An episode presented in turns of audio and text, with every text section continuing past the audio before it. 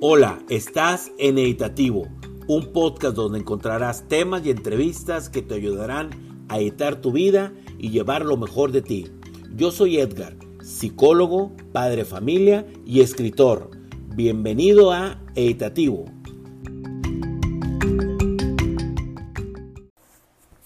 Hola, ¿qué tal? Me da muchísimo gusto estar platicando hoy contigo. Mi nombre es Edgar Álvarez y bienvenido a Editativo el estado mental para editar tu vida.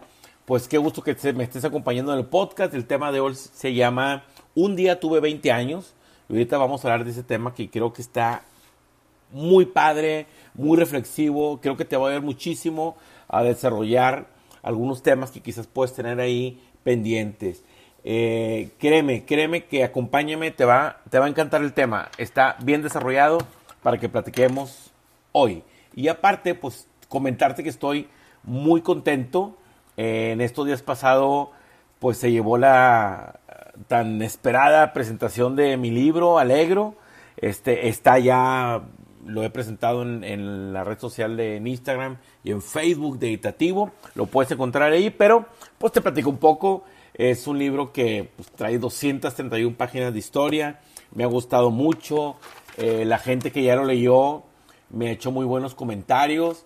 Y al final voy a hablar un poquito más de, la, presentación, un poquito más del libro, pero pues bueno, me, gusta la historia, es una novela, es una novela que se va desarrollando capítulo a capítulo, con personajes, creo que va a estar muy padre. Y me gusta porque aparte de la historia, de, la trama, que te va a llevar por, por puntos de actualidad, por temas muy reales, cómo se vive el ambiente laboral en una empresa, eh, los personajes también se van desarrollando de una forma increíble y a la vez que van tomando decisiones este, para rescatar esta empresa de Alegro Cinemas, que está muy complicada en un tema económico, pues vas a ir encontrando cómo es que los personajes van tomando decisiones y se van desarrollando y van desenvolviendo toda la trama de Alegro, está sensacional. El final me lo han comentado muchísimo, este, que quiere que haya segunda parte. Digo, bueno, tranquilo, estamos ahorita trabajando mucho sobre la publicidad y que la gente conozca este libro de Alegro. Y pues bueno, también eh, eh, el, libro está enfocado a una parte que si quieres o te dedicas a las empresas, también el tema es muy empresarial porque te va a dar tips, te va a dar formas de cómo se trabaja en equipo, el manejo de la toma de decisiones, un plan para hacer un plan de negocios, un buen plan de trabajo, el seguimiento, la capacitación y muchos elementos. Sobre todo me, lo han comentado personas muy grandes que me dicen, oye, yo nunca he leído, había leído un libro con, con un tema empresarial, el lenguaje está muy fluido, creo que te, no está súper, súper dinámico y a pesar de que trae alguna información de las empresas, créeme que te va a encantar. Espero y lo puedas leer. Está en Amazon, ya lo puedes encontrar por ahí. Le pones Alegro con una L nada más, Alegro, por Edgar A. Sánchez. Mi nombre, pues ya como lo saben, lo he dicho muchas veces, me llamo Edgar, con D al final, Edgardo, pero sin la O, Edgar A. Sánchez. Y pues bueno, al final hablamos un poquito, un poquito más del, del libro. Y el tema de hoy se llama Un día tuve 20 años. Y pues bueno, ¿por qué quise desarrollar este tema? Porque ahorita vamos a hablar de las décadas, pero la década de los 20 años, que comprenden para mí de los 20 a los 29, pues es una década que yo le he llamado la década de las decisiones, porque en esta década es muy probable, casi casi 100% probable, que tome las decisiones más importantes, trascendentales, influyentes en tu vida. Entonces vamos a empezar definiendo las décadas para poder comprender mejor el tema y pues voy a empezar con la primera década. Mira, yo, en, yo he segmentado las décadas del 0 al 9, del 10 al 19, del 20 al 29. Pero si en tu caso tú quieres decir, no, pues para mí las décadas empiezan en el año 1, la verdad no tengo ningún problema, no estoy peleado con nada. Yo lo que quiero es segmentar nada más para poder comprender mejor el tema. Y mira, en la década, en la primera década, que es de los 0 a los 9 años, el objetivo es claro el objetivo, pues ahí somos niños, el objetivo es comer, dormir, jugar, ir a la escuela, tener buenas calificaciones, obedecer.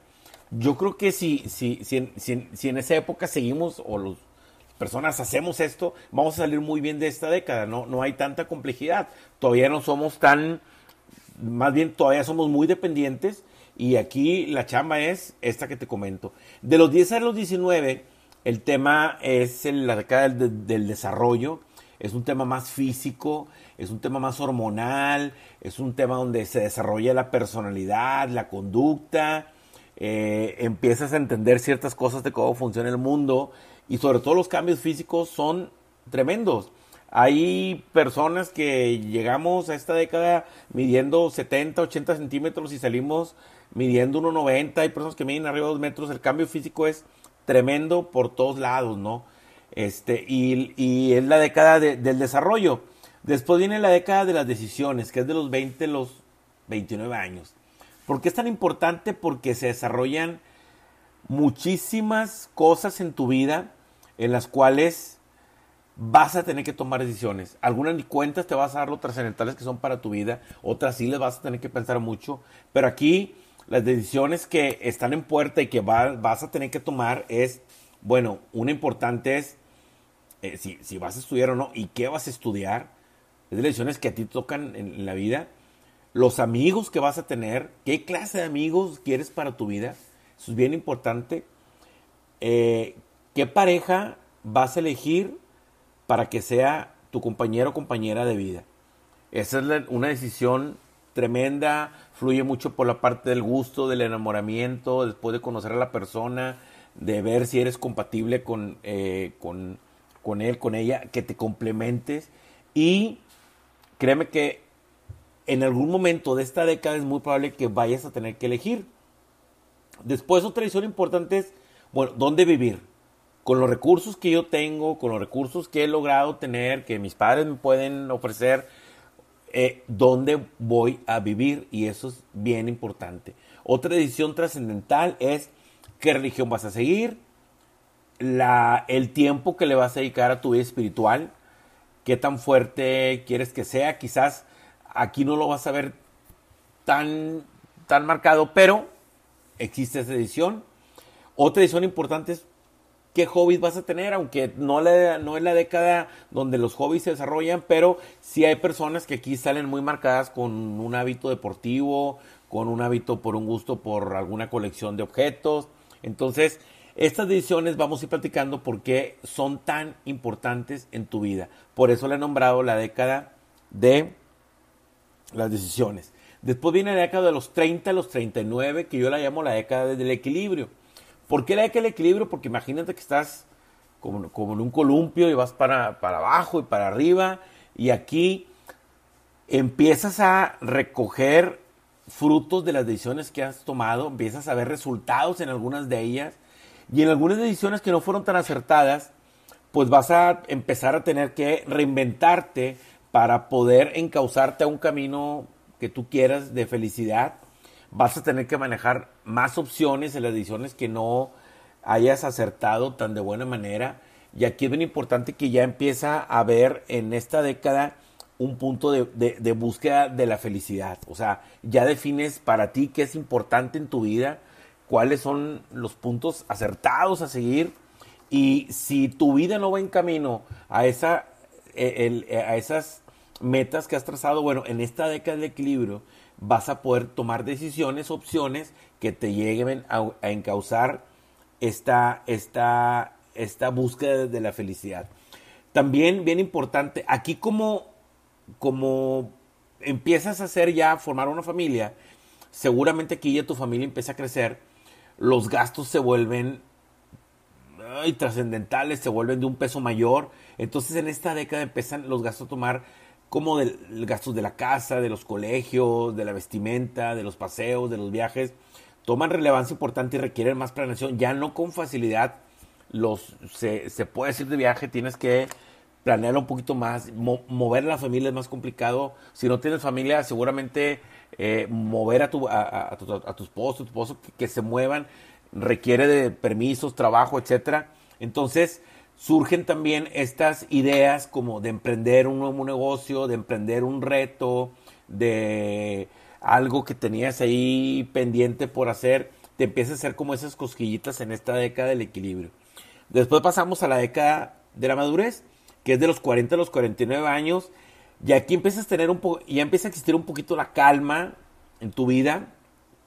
Tu forma de pensar radicalmente toma más conciencia. Por eso aquí los temas de salud se, se, empiezan o empiezan a tener más importancia. Si tienes una buena salud, si no has desarrollado enfermedades como, no sé, diabetes, como este, algo con lo, el tema cardíaco, este, aquí empiezan a tener mucha importancia los temas de salud y también le empiezas a dedicar más tiempo a los temas de salud, a informarte, al ejercicio. Seguramente en esta década también ya vas recogiendo éxitos profesionales, ya sea porque tu experiencia laboral, tu experiencia profesional, tu experiencia de negocio, en el emprendimiento que has tenido por tu cuenta, empiezas a recoger, ya se empiezan a ver los resultados. Y hace rato te hacía yo unos, unas decisiones que se toman y una muy importante es que empiezas realmente a dejar de tener amigos. Y no lo hablo en un mal sentido, sino vamos a decir, te empiezas quedando con los amigos más importantes, con los que te han echado la mano, con los que has formado una buena relación, con los cuales las familias han logrado eh, reunir y empiezas a tener menos amigos, pero con mucho más importancia y relevancia. También en esta década, por la misma experiencia de vida que ya tienes, eh, te es más fácil dar un consejo a otras personas con menor edad. Los éxitos se vuelven un orgullo importante y sobre todo aquí algo que empiezas a ver son los orgullos en los hijos. Seguramente tus hijos en esta década están terminando la preparatoria, algunos la universidad, en algunos casos, no lo sé, quizás puedas llegar a ya tener nietos. Entonces los hijos logran, logras ver en los hijos cosas que nunca habías visto porque seguramente tus hijos ya no son unos niños, ya estarán en la juventud, algunos más grandes, y empiezas a ver esos destellos de, vida de tu familia. De la década de los 50 en delante, los 50 más, aquí me voy a tener, yo la llamo como la década de la plenitud, pero quiero hacer un tema posterior con, con personas que hayan llegado a esta década y que nos puedan comentar cosas relevantes que han sucedido.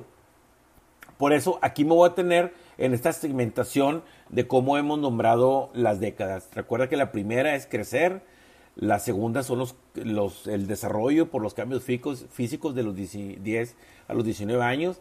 Después viene la década de los 20, que es la toma de decisiones trascendentales. Después de los 30 a los 39 es la década de equilibrio. Y después de los 40 a los 49 es la madurez. En todo esto siempre tenemos un tema de búsqueda de felicidad. Bueno, ¿por qué tomé estas decisiones? ¿Por qué la vida me presentó el tener que elegir entre una cosa y otra? Porque inconscientemente siempre estamos buscando un bienestar para nuestra persona, pues para nuestra familia y eso es lo que nos lleva a tener que tomar estas decisiones.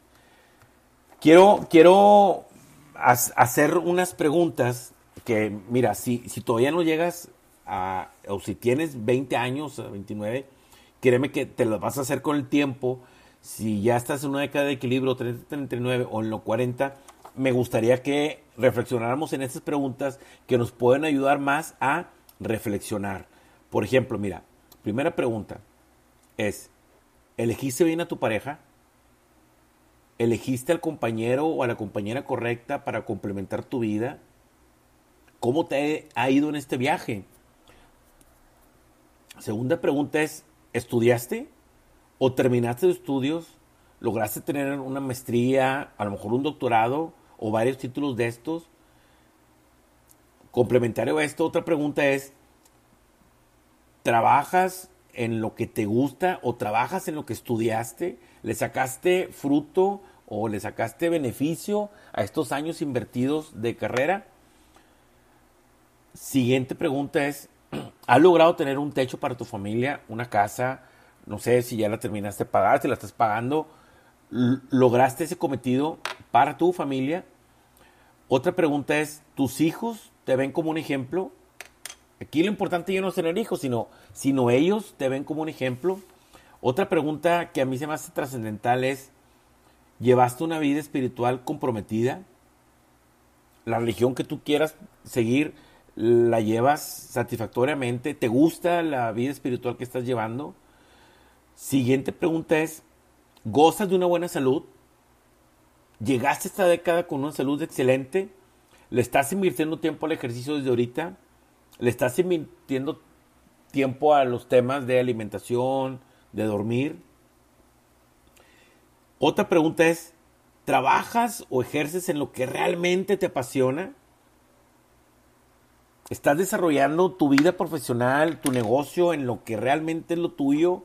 Que te sientes como pesa en el agua, que las horas no pasan tan pesadas. Y última pregunta es, ¿cuántos amigos tienes?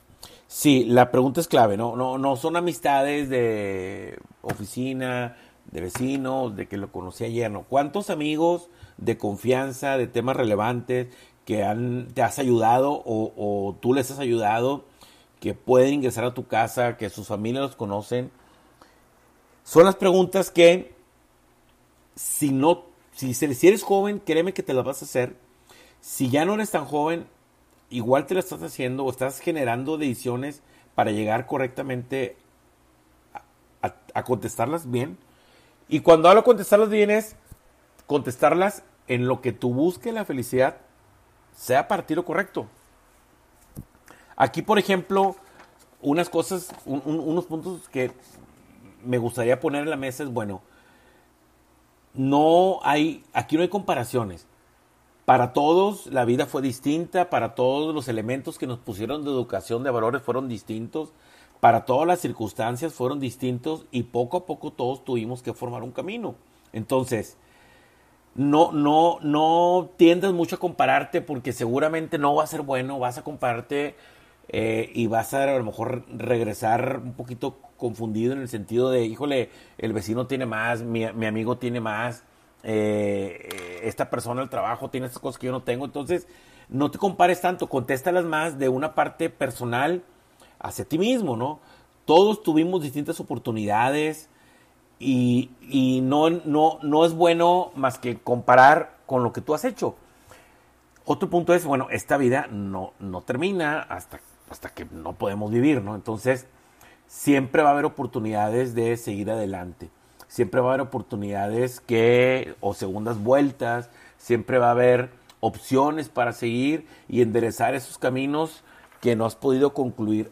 Eh, yo considero que si hacemos un círculo y ponemos todos los temas importantes para una persona, como pueden ser la salud, la familia, la religión, el dinero, el tema profesional, el negocio, nadie hemos tomado todas las decisiones correctas y nadie tenemos este círculo completo en un check, check, check, así en el todo, ¿no? Siempre hay una en donde hemos tratado muy bien, otra donde tuvimos que enderezar el camino, otra en los que no nos fue tan bien y estamos trabajando para eso, y otra que seguimos trabajando y, y, no, y, no, y nos va bien. Pero, ¿qué ha pasado con tu vida con esas decisiones que tomaste? ¿no? ¿A cuáles te pudiste sobreponer y cuáles pudiste elegir correctamente? Aquí entra una parte como de reflexión que no puedes dejar fuera la fórmula que es qué pasa con el fracaso, ¿no? En cuáles decisiones fracasé.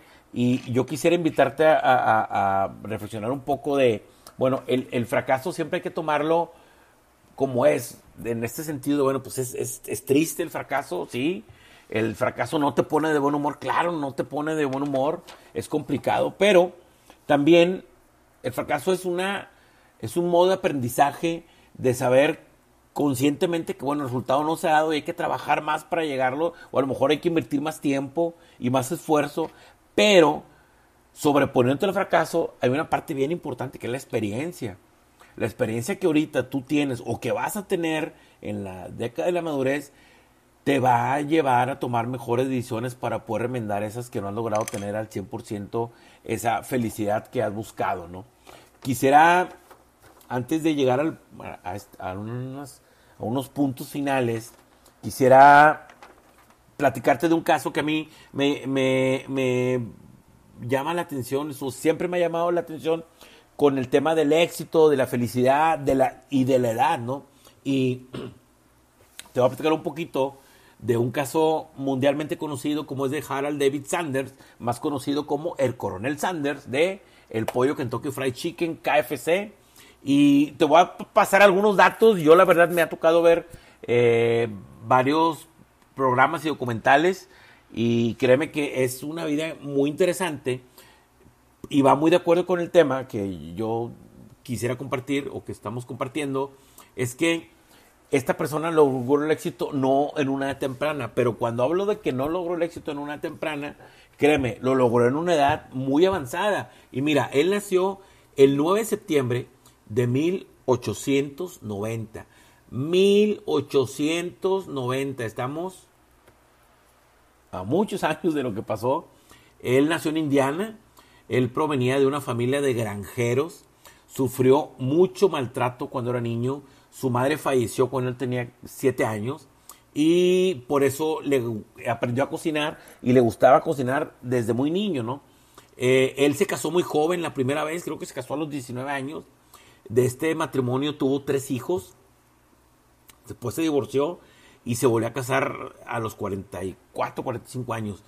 Este, ¿por, ¿por, qué, ¿Por qué va relacionado el tema con lo que te digo? Porque en su vida pasaron ciertas cosas, tomó ciertas decisiones y nunca dejó de insistir en esa búsqueda de su meta de la felicidad. Él estaba muy convencido de que su receta, que era de 11 especies, iba a llegar a ser un éxito muy importante, ¿no? Fíjate que algo que le ayudó mucho a él, ya cuando estaba casi a punto de desistir de esta idea de, de, de lograr un negocio de restaurantes de pollo, venía la época después de la Segunda Guerra Mundial, cuando la economía ya se volvió a restablecer algunos años después. Bueno, en Estados Unidos también el hit de, los vehículos eh, ayudó mucho a que las familias se empezaran a mover entre estados, entre recorridos mucho más grandes. Él tenía un restaurante en un motel donde pasaba la Interestatal 75 y a raíz de que las familias empezaron a viajar más, a tener trayectos más largos de recorrido y a veces de días, pues pasaban mucho a comer a su restaurante. Y es fue donde él empezó a tener éxito y su receta empezó a ser muy conocida y logró vender toda la cadena de KFC. Bueno, claro, fue haciendo los restaurantes, fue, fue, fue creciendo esta marca pero el dato más importante que yo quisiera transmitirte es que él vendió esta cadena a los 60 años ya como una franquicia de éxito, a los 60. Eh, la vendió en 1964 por 3 millones de dólares. Y aparte logró un salario vitalicio de 40 mil dólares al año, porque era parte del consejo y también, pues su rostro era el rostro de la marca, ¿no? funcionaba ahí como su rostro, como marketing y fue, bueno, pues todos sabemos que es una cadena muy exitosa. Él murió en 1980 a causa de una enfermedad de la leucemia y créeme que cuando entras a un restaurante de KFC o pides por teléfono o ves la marca, no, no, es muy difícil de mencionar que esto lo pudo generar una persona cuando tenía 60 años. Entonces, por eso quise poner este, este, tema del coronel Sanders. Si tienes oportunidad, busca más. Hay muchísima información en internet. Porque eh, sí es bien importante que, comprendamos que la década crucial en la cual tomamos las decisiones más trascendentales es de los 20 a los 29 años, la década de decisiones. Y le quise poner al tema, un día tuve 20, porque sí, todos algún día tuvimos 20 años y estás en esta década y escuchas el programa, pues créeme que vas a tomar estas decisiones, van a trascender en tu vida, vas a tener que vivir con ellas, vas a tener que aprender tus errores. Entonces es bien importante también entender que no a todas esas decisiones vas a acertar ni pronto y en algunas a lo mejor no vas a acertar correctamente como tu expectativa de vida lo espera. A mí me gustaría cerrar con unos puntos que para mí es las, vamos a decir, las herramientas que quisiera dejarte que te ayuden a poder reflexionar más y a tomar este, estas decisiones en las cuales tú las tengas ahorita eh, y, podamos tener, vamos a herramientas para poder sobrellevarlas. Mira, número uno, nunca te arrepientas de las decisiones que has tomado. ¿ok? Atiéndelas, corrígelas, enfréntelas. Pero estas decisiones, cuando tú las tomaste, eran parte de tu vida, las tomaste con el nivel de conciencia y madurez que a ti te tocó tener en ese momento y si no tuviste las decisiones acertadas, hay que enfrentarlas, hay que atenderlas, hay que corregirlas, pero nunca te arrepientes porque siempre van a ser parte de tu vida. Número dos, siempre, pero siempre ten un plan en tu mente. En esta vida no puedes estar divagando si haces o no haces. En cualquier década, siempre ten un plan pequeño, muy grande. Cuando hablo de pequeño, muy grande, bueno, a lo mejor mi plan es en estos seis meses irme de vacaciones. Perfecto, ten un plan. A lo mejor mi plan es a cinco o seis años comprar una casa. Perfecto. Oye, para mí es ahorrar, el plan más importante. Perfecto. Para mí es empezar a tener un hobby que me apasionaba. Muy bien. Pero tienes que tener un plan para que te dé punto de partida la expectativa y búsqueda de tu felicidad. Siguiente punto es, si tú tienes experiencia, utilízala. Mucha o poca, apóyate de esta experiencia para siempre estar solidificando esas decisiones. ¿Sí? Otro punto es nadie, pero nadie tiene el círculo completo. Me refiero a que nadie ha acertado en todas las decisiones, en la laboral, en la familiar, en la económica, en la espiritual, en la profesional. Siempre hay una de estos ángulos que no hemos logrado acertar correctamente. Entonces, cuando te hablaba hace rato de que no te compares, porque al que le va bien en una, le va mal en otra, a lo mejor tú tienes que sacar con más orgullo las decisiones que te han ido, que te han ido bien, ¿no? Y en una última, que me encanta, es, nadie es bueno siempre y a veces no siempre hay que ser bueno.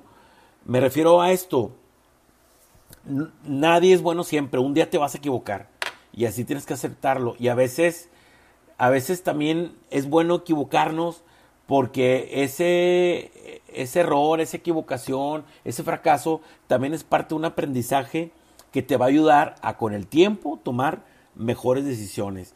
Este, me gustaría repetírtelas. Número uno, nunca te arrepientas de tus decisiones. Dos, siempre ten un plan en mente. Tres, utiliza la experiencia para que siempre tomes las mejores decisiones. Cuatro, nadie tiene el círculo completo. Y cinco, a veces es bueno equivocarse. Me da muchísimo gusto que me hayas acompañado en este tema. Por eso lo nombré Un día tuve 20 años. ¿Por qué? Porque un día tuve 20 años y yo también tomé esas decisiones. Y en base a las decisiones que tomé, soy la persona que ahorita yo le puedo ofrecer a esta vida, a mi familia, a la sociedad, a mis amigos. Entonces, espero que te haya gustado el tema. Ponme tus comentarios en Instagram. Espero y voy a poner algunos, algunas preguntas también en, en, Spotify para que me apoyes contestando. Eh, lo desarrollé con esa intención de poder reflexionar en las cosas que nos ha ido bien, las cosas que nos ha ido tan bien y poder aportarte algo para que tú también puedas reflexionar y encauzar estas decisiones de la mejor manera. Un día tuve 20 años y me encantó este tema. Espero también te haya gustado a ti. Y seguimos comentándolo en, Instagram de Itativo y en Facebook también. Y quiero agradecer también, pero de veras de una forma muy especial, sí, al municipio de García que me apoyó muchísimo en llevar el evento para la presentación de mi libro de Alegro.